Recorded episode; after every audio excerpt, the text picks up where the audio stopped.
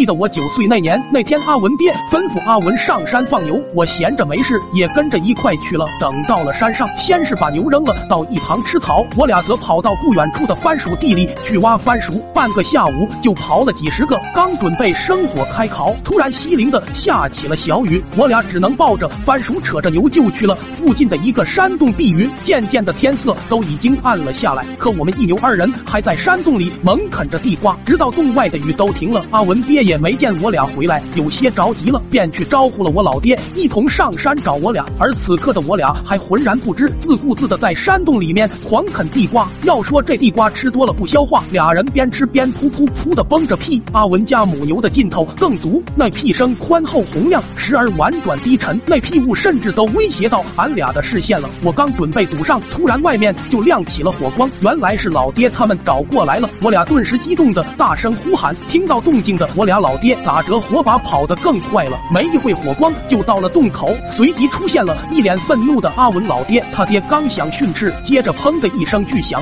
强大的冲击波直接把我崩飞了去。不过我还比较幸运，因为有阿文给我垫着，除了耳鸣嗡嗡响，但勉强还能站起来。可洞口的他爹就没这么幸运了，那会他爹还没反应过来，就给崩到十米开外，轰的他爹直翻白眼。要说这其中最受惊的，还属阿文家母牛，原本只是安静的啃个地瓜，就被这突如其来爆炸给崩了一个劈叉。更要命的是，牛脑袋上那几撮毛也顺势燃了起来。接着那母牛甩开四只蹄子就往外冲，洞外趴地上的阿文老爹还没缓过神来，就看到旁边一头母牛窜过，头上还带着火珠，急得大喊：“我的牛，我的牛！”我爹见状，下意识就冲出去开始追牛。阿文爹又急得大喊：“你有病吧？先救我啊！”可我爹已经跑远了，没办法，阿文爹只能强站起身 身子，缓缓的朝母牛那边追去，跟着我爹马不停蹄的追了六里地，眼瞅快追上了，俩爹瞬间来了一个提速，俩人这才发现自己追错了牛，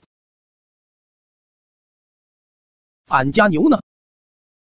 就这样，俩人愣了几分钟后，我爹猛地一拍脑袋，儿子还在坑里烤着呢。俩人又连忙掉头往回跑，好在最后有惊无险，阿文我俩都无大碍，俩爹这才放心了下来。等到第二天上学时，刚走进教室，就见阿文一脸的神气，裤兜子里还隐约能看见一丝红色。阿文则一脸高傲的跟大伙们吹嘘着，说自己这是生理期，发育早的孩子才能有呢。大伙都是一脸羡慕，纷纷讨教着发育早的秘诀。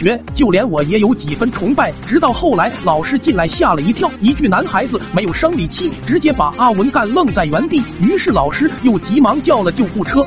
原来是昨天晚上阿文我俩在山洞的时候，他被牛屁崩了一个肛裂，幸好裂的不猛，开了点药回家养着就行了。